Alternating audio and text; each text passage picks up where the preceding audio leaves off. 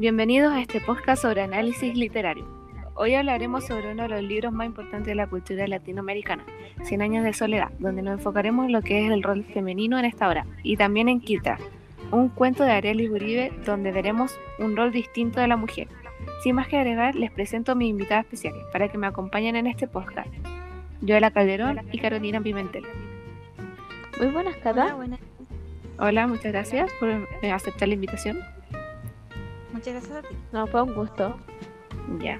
Comencemos hablando de lo que es 100 años de soledad. Bueno, Cien años de soledad fue escrito por Gabriel García Márquez. Eh, podríamos decir que el libro narra la historia de la familia Buendía a lo largo de siete generaciones en el pueblo ficticio de Macondo. A continuación hablaremos, bueno, específicamente de un personaje llamado Remedios. Ujú. Y mira, primero voy a hablar sobre la figura femenina de- del libro, que se caracter- caracteriza por varias épocas vividas por la sociedad, como por ejemplo el machismo o el maltrato in- intrafamiliar, lo que hace con, el, con que el lector se identifique a- con algunas de las situaciones ocurridas en la obra. Además es caracterizada como el sexo frágil, el ser dependiente, la mujer que acompaña a su marido. Es dependiente de él y sigue con él hasta el final, pero hay excepciones. Claro, como dijiste, y podemos ver que es muy evidente, por ejemplo, el caso de Remedio, una niña tan solo 9 años, la cual debe casarse con Aureliano, un hombre mayor, pero se pospone la boda porque ella todavía no alcanzaba la pubertad. Bueno, definitivamente a Remedio la trataban como un objeto, como primordial. Bueno, una niña tan inocente que estuviera obligada a contraer matrimonio a tan temprana edad y tener relaciones e hijos. Es algo repugnante.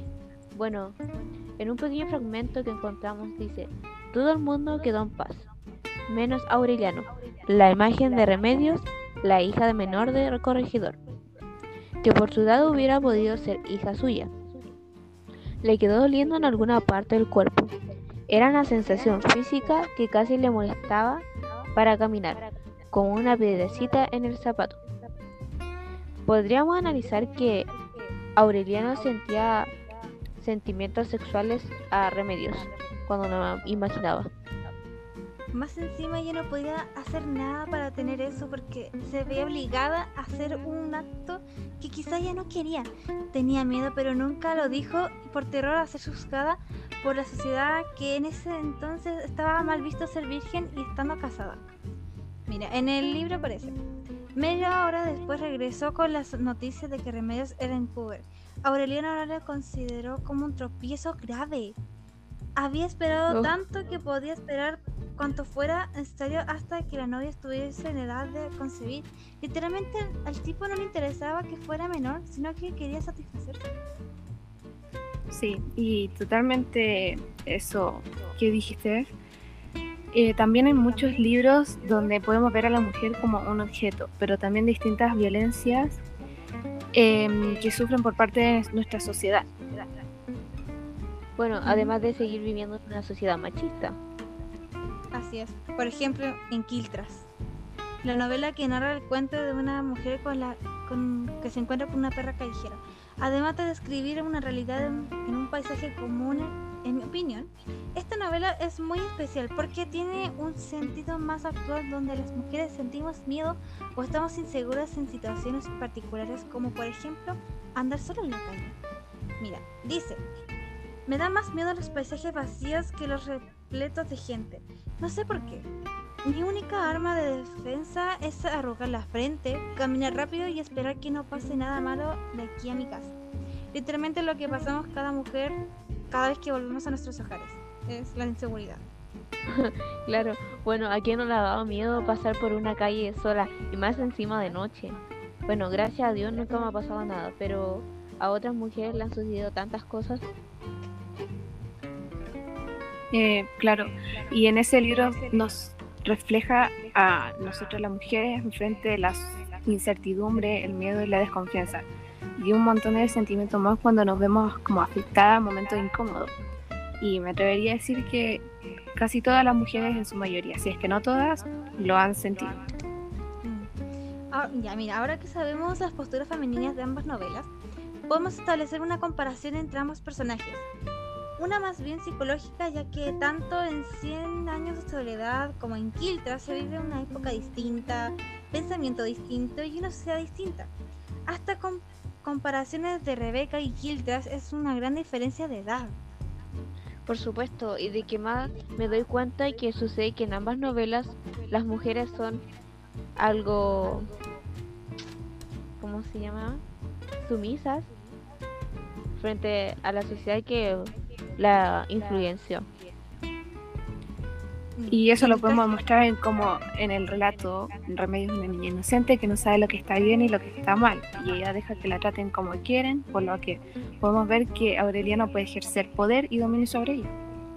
Y en el caso de Gildra las mujeres son sumisas porque se quedan calladas cuando, por ejemplo, eh, son violadas o acosadas. Además de sentir miedo y vergüenza en hacer saber de qué les pasa.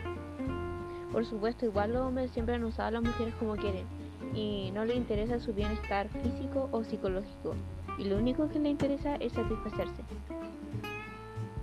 En definitiva podemos ver que la diferencia entre ambas es que son de distintas épocas, pensamientos distintos, pero ambos viven una situación muy similar.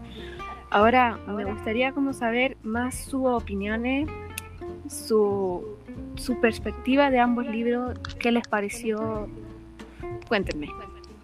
Bueno, Cien años de soledad fue algo enredado al principio para identificar los personajes, pero gracias a un personaje llamado Úrsula fue una gran ayuda para identificar a estos personajes. Además del libro fue entretenido, mientras que en Kiltra fue algo que no fue mucho de mi agrado por el lenguaje que se usaba. Pero se suavizaba cuando estaba la presencia del perro que era Kiltro y más cuando hablaba la joven de su niñez. La verdad, por otro lado, a mí no me gustó mucho 100 años de soledad, porque literalmente era puro machismo, hablaba como que como maltrataban y dejaban en segundo plano a las mujeres, cuando en realidad son gracias a a las mujeres avanza la historia. Por eso prefiero Kiltras. Muestra cómo las mujeres nos sentimos al andar solas por la calle o cuando tenemos que enfrentar situaciones que nos afectan, como por ejemplo las violaciones o acoso. Esta sociedad nos echa la culpa a nosotras que andamos provocando y es tipo, ¿cómo voy a andar provocando para que me hagan algo? Sí, pues y hablando ya por mi parte, eh, encontré que se hablamos de temas realmente interesantes e importantes de, las, de la sociedad. Ah, ambos relatos para mí estuvieron bastante buenos. En el caso de Cien años de soledad fue un relato sorprendente, porque cada vez que avanzaba me iba sorprendiendo más. Y Kirtra fue un relato súper preciso que aborda muy bien el tema de la mujer en la sociedad de hoy en día. Así que me quedo bastante satisfecha con lo que logramos en este grato ambiente de conversación. Y para finalizar este capítulo del podcast, agradecerles enormemente su presencia y que hayan estado dispuestas a dar su opinión y también su tiempo para poder conversar de estos temas que de repente suelen ser tabú o también decir, bueno, y también decirles que disfruté este tiempo de, de conversación con ustedes. Así que muy agradecida y espero que estén muy bien. Muchas gracias, Cata, por invitarnos. Muchas gracias por la invitación. También.